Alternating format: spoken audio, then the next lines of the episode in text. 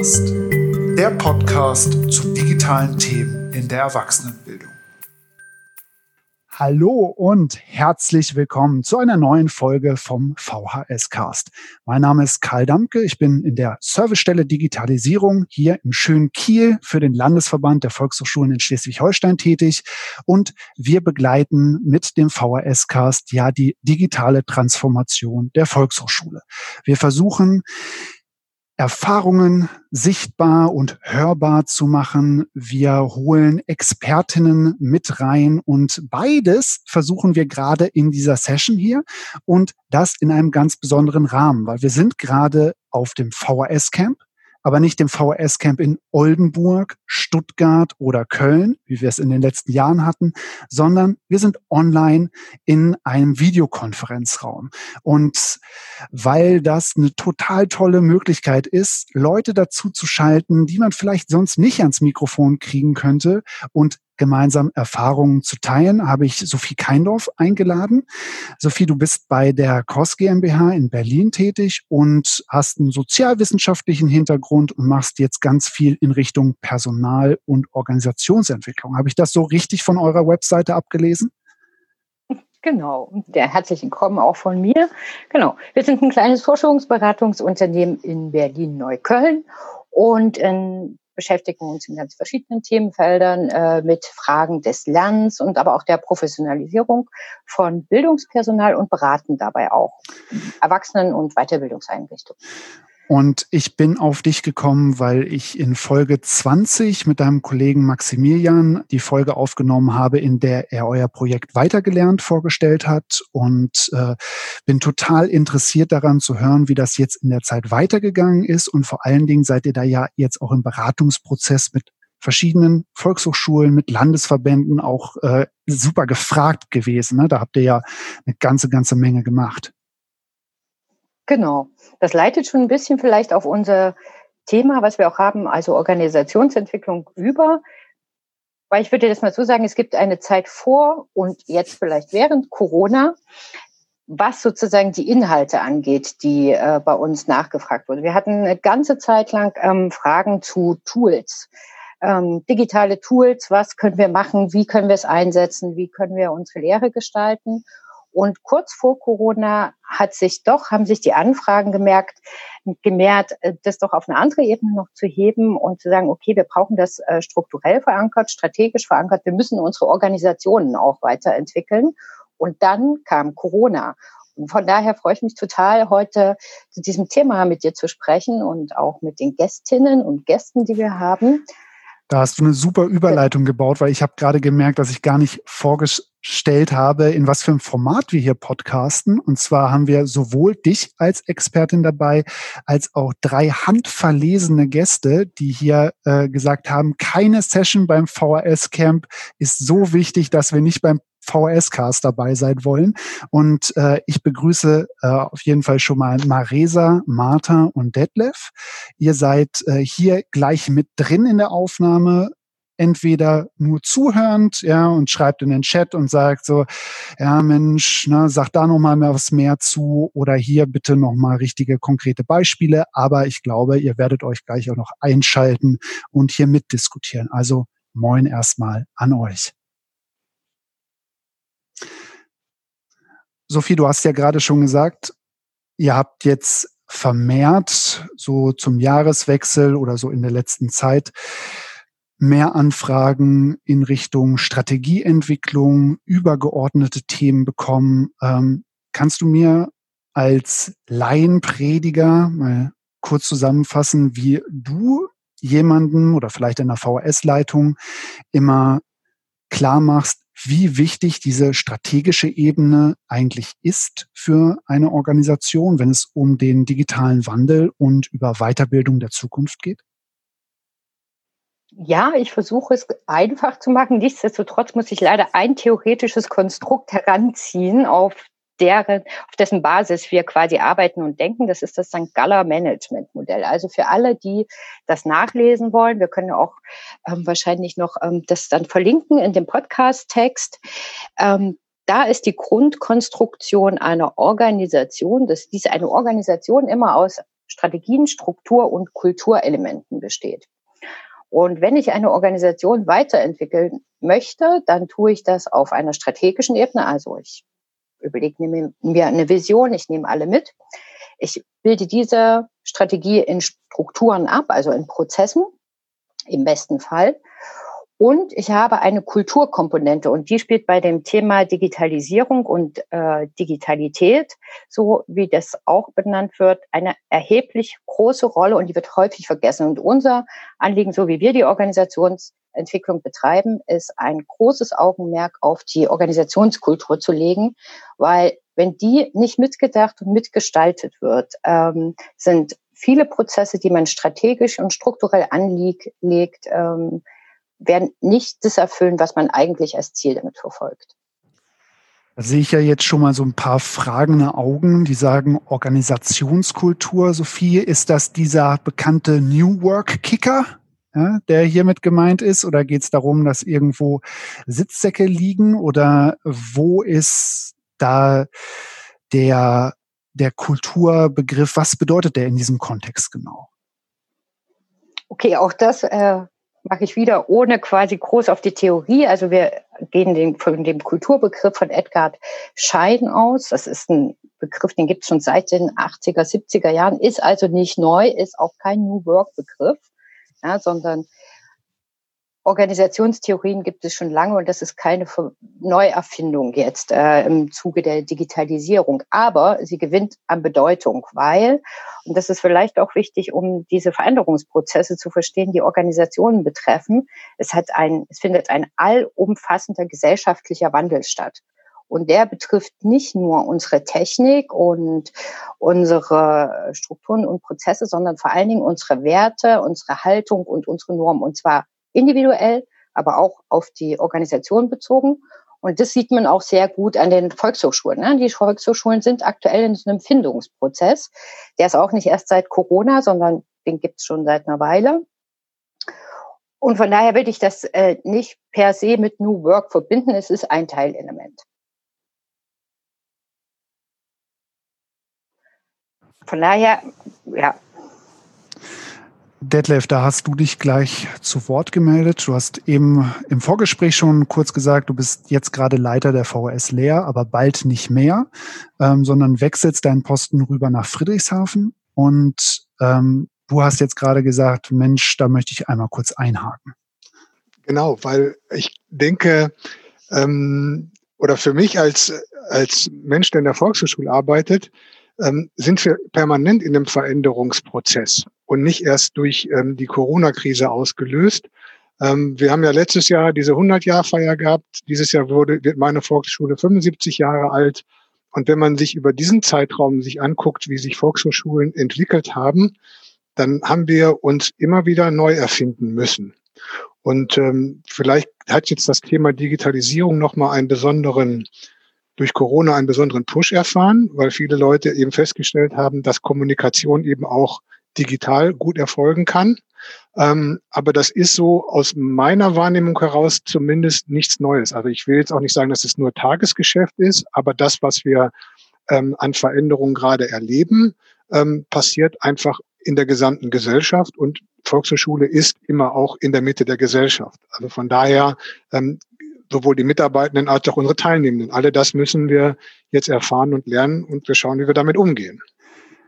Sophie, du hast da gerade von einem alles ändernden Wandlungsprozess gesprochen. Also ich habe die genaue Formulierung habe ich jetzt nicht mehr drin, aber ich äh, höre das Argument, das Detlef äh, gebracht hat, dieses wir sind ständig im Wandel, ähm, natürlich sehr oft und es stimmt, Volkshochschulen haben sich immer angepasst, sind jetzt andere Organisationen oder mit anderen Tätigkeitsfeldern, als sie vor zehn oder 100 Jahren waren. Aber ich stelle mir immer die Frage, ist das, was wir jetzt gerade in diesem aktuellen Transformationsprozess erleben, ist das eine Veränderung in dem gleichen Ballpark, in dem das bisher passiert ist, oder ist das einfach etwas völlig anderes und wir vergleichen jetzt Äpfel und Birnen miteinander? Wenn wir auf die Veränderungen der letzten 100 Jahre gucken und auf das, was jetzt gerade auf uns zukommt.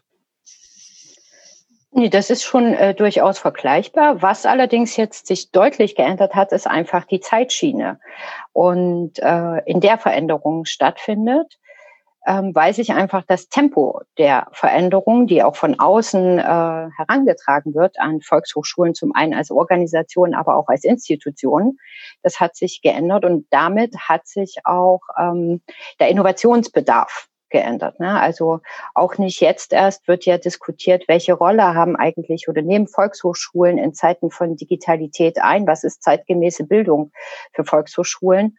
Und ich glaube, Corona hat einfach ähm, für Volkshochschulen, aber auch andere Bildungs- oder auch Kultureinrichtungen Dinge beschleunigt, die vorher auch schon da waren. Also eine zunehmende Komplexität, Unbeständigkeit, Unsicherheit.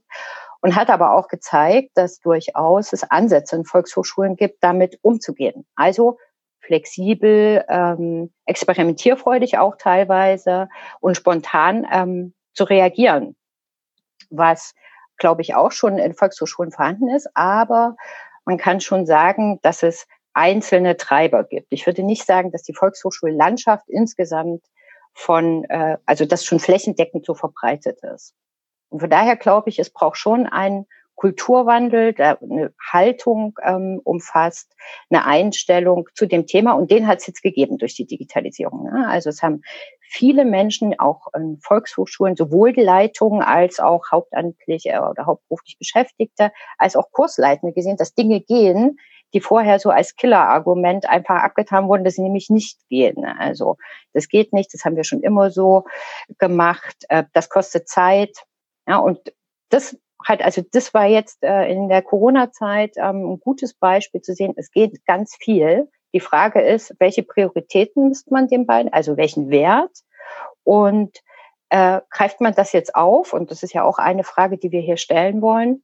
Ist es vielleicht so, dass dann wieder so ein Wunschdenken jetzt doch verstärkt wird, zu sagen, wir wollen zurück zu einer scheinbaren Normalität? Ja, und eine Rückkehr zu dem, was wir vorher hatten. Also weil der Wunsch äh, besteht schon auch bei vielen Menschen natürlich, weil das ja immer mit so einer Sicherheit verbunden ist. Veränderung hat ja auch ganz viel erstmal mit Unsicherheit zu tun und der muss man einfach lernen, auch umzugehen. Aber man kann sie gestalten. Und das ist das Allerwichtigste. Man alle, also Veränderungsprozesse, Kulturprozesse sind durch uns als Menschen, als Organisation, Volkshochschulen, können diese gestalten. Man muss das nur wollen wirklich und sich dann aufmachen. Ich schaue hier mal gerade fragend in die Runde und da würde mich ja total interessieren, ob ihr das an einem Beispiel festmachen könnt, wie ihr so diese, dieses abwägen und priorisieren, Entscheidungen treffen, wie ihr das jetzt gerade wahrnehmt oder wahrgenommen habt, äh, wo ihr in eurem äh, pädagogischen oder organisatorischen Handeln ähm, und auch als Institution, wo ihr da Schwerpunkte gesetzt habt und warum. Vielleicht kann ich ja mal ein Beispiel sagen aus unserer Erfahrung, ähm, während äh, ihr noch überlegt.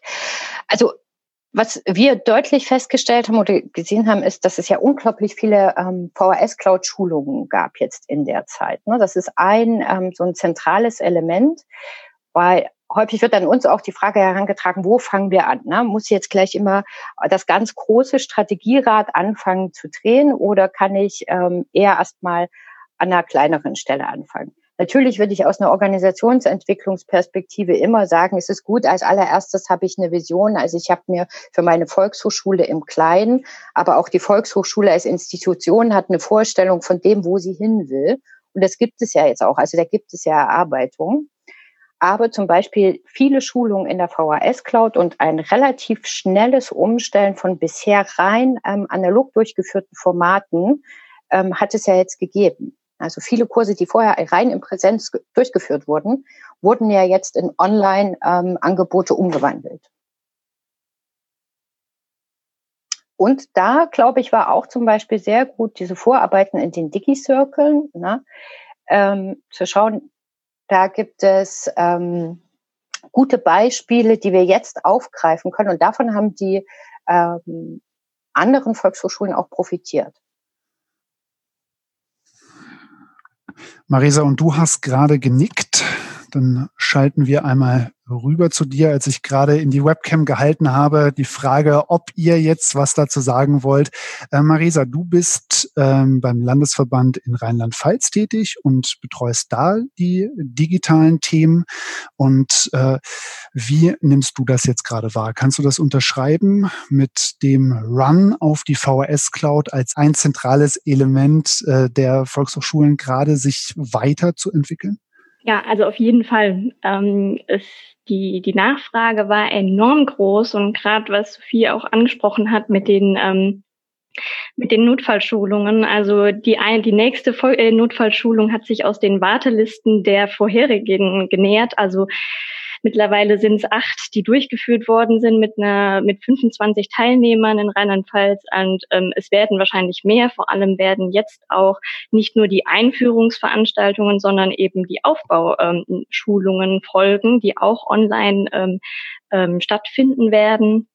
Und ähm, das war am Anfang eben auch so ein totales ähm, ja, wie ist das möglich? Zwei Tage Schulung von neun bis 17 Uhr und das online und dann auch noch mit verschiedenen Gruppenphasen und, und, und.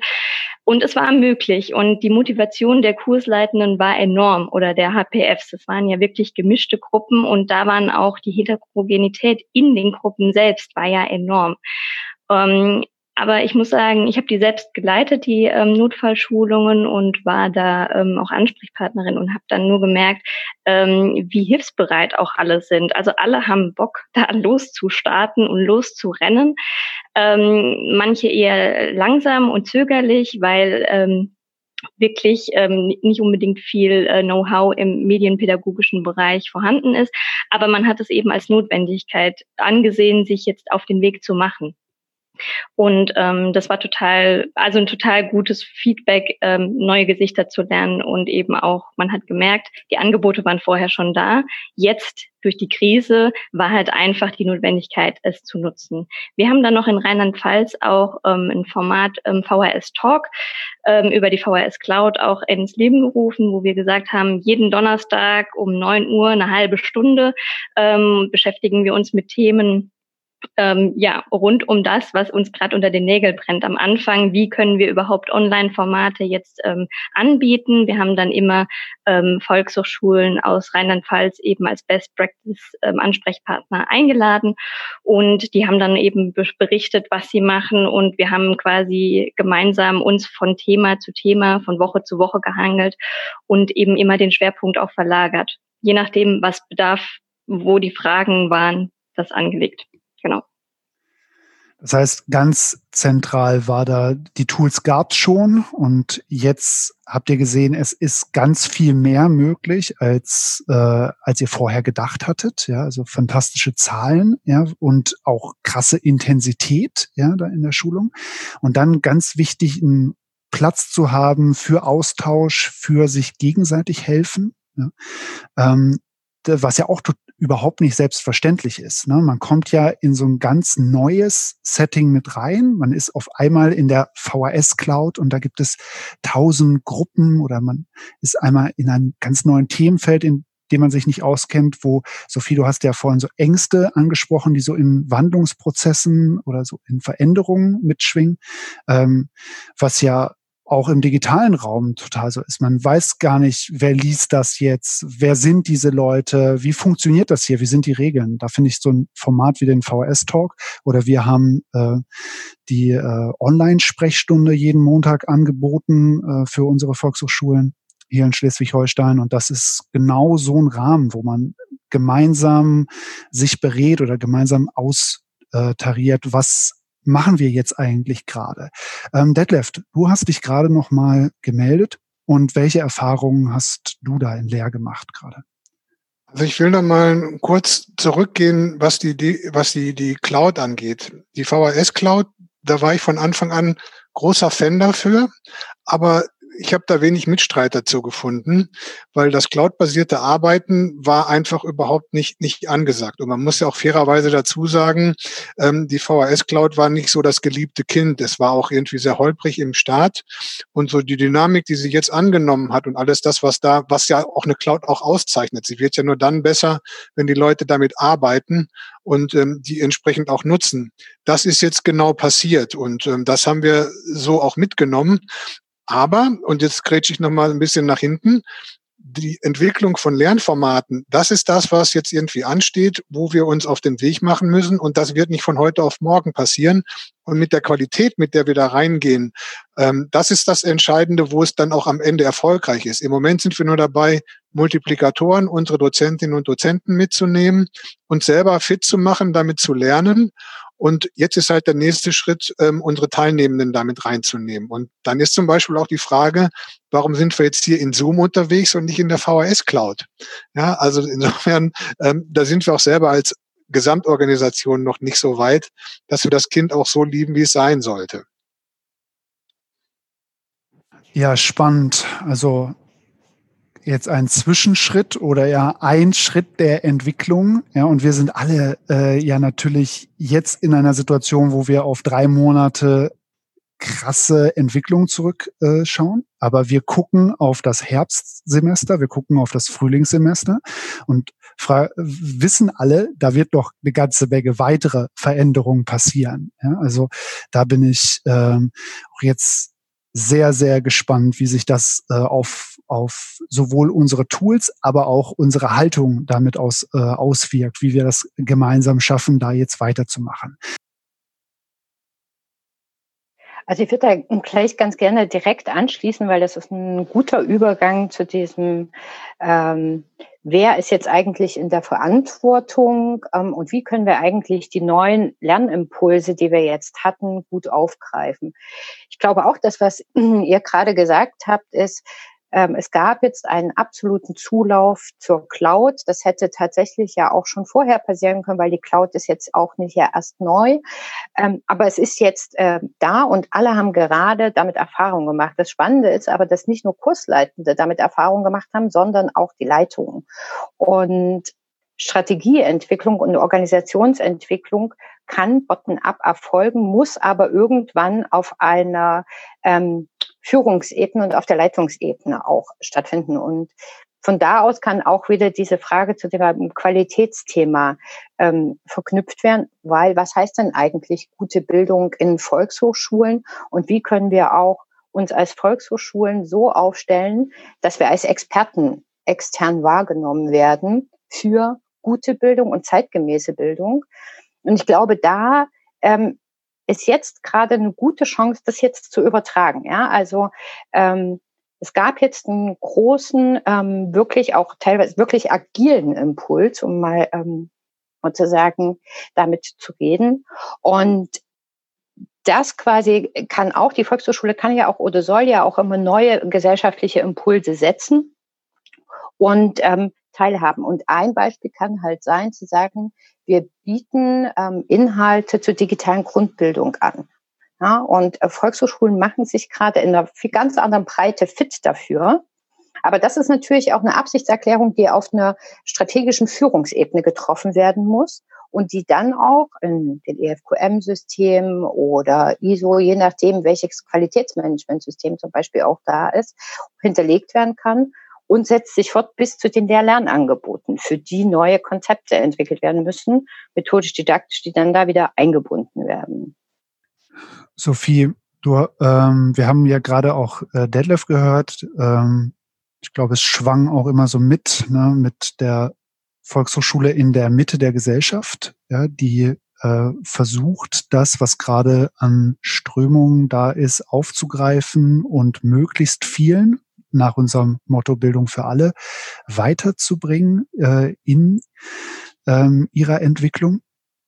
Und ich würde dich vielleicht nochmal fragen, bevor wir die anderen nochmal hören, ähm, wie es du das wahrnimmst, was jetzt gerade so die gesellschaftliche Perspektive darauf ist, auf diesen Wandlungsprozess. Also ob das etwas ist, wo die Volkshochschule jetzt offene Türen einrennt, ja, wenn sie sagt, äh, wir äh, können helfen, wir können digitale Grundbildung wie man es dann auch labelt, ja, äh, anbieten? Oder äh, ist das etwas, wo wir jetzt gerade denken, man müsste das eigentlich, aber es äh, hat sich noch nicht so ganz durchgesetzt? Oder ist gerade das jetzt, was wir äh, gerade durch äh, Corona merken, das Zünglein an der Waage gewesen, dass das sich verändert hat?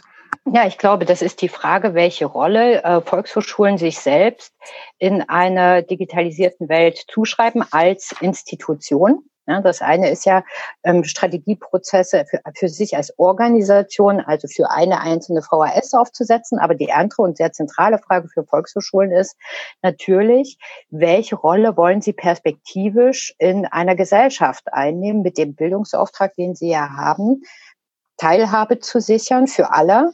Und da ist natürlich die Entwicklung von ähm, Kompetenzen für die digitale Transformation eine Frage.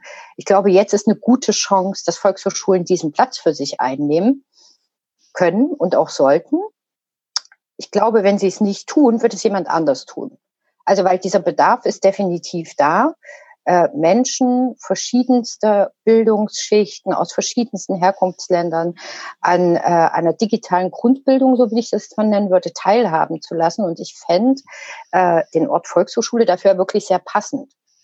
Das setzt natürlich voraus, dass die Volkshochschule als Organisation und auch Institution das will und soweit ist. Und ich glaube, dafür gibt es jetzt einfach sehr gute Chancen. Detlef, du bist ja hier der einzige VHS-Leiter in der Runde. Das heißt, der Ball muss jetzt auf jeden Fall zu dir gespielt werden. Natürlich. Und es gibt keinen besseren Ort als die Volkshochschulen, die das irgendwie leisten können, nämlich diese digitale Transformation. Ich würde gerne nochmal ähm, zwei Aspekte einbringen.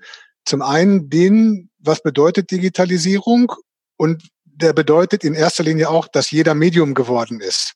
Und wir merken ja auch, was das Thema Fake News angeht und wie sich ähm, gerade auch jetzt im Zuge von Corona bestimmte ähm, Positionen auf einmal wurden im Internet populär, die so absolut haltlos waren. Und das heißt, die Menschen haben auch für sich eine Verantwortung übertragen bekommen, mit der sie möglicherweise noch gar nicht so gut umgehen können. Und wir sind der Ort, wo Kommunikation gelernt wird, wo ähm, nicht nur Sprache gelernt wird, auch tatsächlich Kommunikation, wo Politik erklärt wird und dass wir diesen technischen Schritt damit mitmachen, damit habe ich überhaupt kein Problem. Das können wir. Das ist überhaupt gar keine Frage. Ähm, das ist auch ein Stück unserer Aufgabe, das was mit zu erledigen haben. Aber letztendlich diese gesellschaftspolitische Aufgabe, die damit verknüpft ist, das wird so das Entscheidende sein, weil diese Medien, die, die wir alle geworden sind, sind wir ja auch in der Familie, sind wir ja auch im Betrieb, sind wir in unserem Alltag, in unserer Freizeit. Und das ist, glaube ich, so ein Prozess, in dem wir alle gerade drinstecken, den wir ähm, so auch verstehen müssen und wie da jetzt dann die entsprechenden Lernformate mit verknüpft sind, das wird, ob das im Kochkurs ist, ob das im Strickkurs ist, das wird im Gitarrenkurs genauso stattfinden wie in der politischen Diskussion. Ähm, das ist das, worauf es jetzt ankommen wird in der nächsten Zeit. Und dass wir der kompetente Partner sind, das ist für mich nach wie vor ohne Zweifel. Ich würde da äh, kurz gerne anknüpfen, weil ähm, ich finde nicht, dass Digitalisierung rein auf so einen technischen Aspekt runterzubrechen ist. Weil wenn es so wäre, könnte man sagen, die Volkshochschulen sind jetzt schon vorne dabei, weil in vielen Volkshochschulen wurde zum Beispiel in Technik investiert. Ja, oder die Cloud gibt es. Also es ist keine rein technische Frage, ähm, das umzusetzen, sondern es ist wirklich eine gesellschaftspolitische Frage, die wir haben. Deswegen ist der Begriff der Digitalität, der das aufgreift, sehr gut. Ähm, weil er sagt, es ist also auch in unserer Gesellschaft geht ein Kulturwandel damit einher. Ne? Wir arbeiten anders, die Art der Arbeit verändert sich, die Art, wie wir lernen. Das hat ja auch, habt ihr ja schon gesagt, ne, mit methodisch-didaktischen Fragestellungen zu tun. Und äh, was man natürlich auch sagen muss, es gab viel Bewegung jetzt, aber es hat, man hat auch viele Lücken gesehen, die Volkshochschulen noch haben. Und was, das wäre jetzt sozusagen mein Wunsch, den ich habe, dass unbedingt losgelegt werden muss und das jetzt auf diesem Niveau gehalten wird, ähm, wo wir uns jetzt gerade befinden. Weil ich glaube, ähm, dass ähm, diese Experimentierfreude und Improvisieren eine gute Möglichkeit war, jetzt daran weiterzumachen.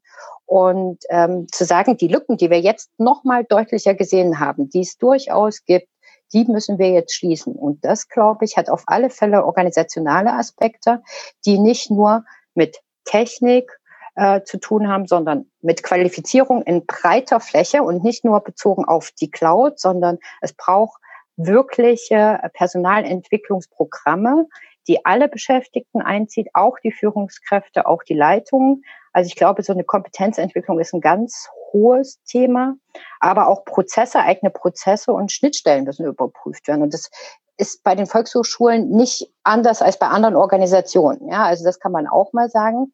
Ähm, die Volkshochschulen haben da jetzt keine Sonderstellung mit dieser Frage, die sie sich stellen müssen, aber es ist nicht nur rein technisch und auch nicht nur rein auf die Lern- und Lehrangebote, sondern es ist ein tatsächlich größerer Prozess, der da ähm, im Blick genommen werden sollte. Vielen Dank, Sophie. Und weil wir jetzt gleich schon fertig sind mit dieser Session und mit ein bisschen Blick auf die Uhr und den Sessionplan vom VHS Camp, äh, diese Aufnahme langsam dem Ende zugehend, äh, würde ich sagen, du hast gerade noch mal angerissen, was für ein großer Prozess das ist, aber der fängt ja auch immer wieder bei dir selbst und bei allen Einzelnen an und wird ganz kurz eine kleine Abschlussrunde noch machen mit allen und ihr sagt, was ist die persönliche Veränderung, die ihr äh, in den nächsten Monaten vornehmen wollt in diesem Bereich Digitales.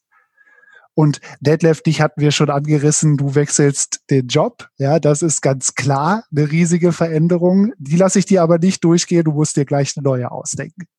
Also ich glaube, was für mich wichtig ist und was die Zeit jetzt für mich auch nochmal gezeigt hat, dass man sich tatsächlich dieses Ausprobieren erhalten sollte, auch wenn es anstrengend ist. Also ich fand die Anfangszeit, also wir haben auch von, ähm, wir haben natürlich auch ein analoges Büro, wir uns eigentlich treffen und sind dann komplett ins Homeoffice gewechselt. Das heißt, wir haben eine ganz andere Taktung gehabt des digitalen Austausches plötzlich waren aber zum Glück da sehr gut aufgestellt. Aber das ist natürlich eine andere Art der Kommunikation und dann muss man sich, also darauf muss man sich einstellen und den Spaß äh, sich erhalten, das auch weiter ausprobieren zu wollen.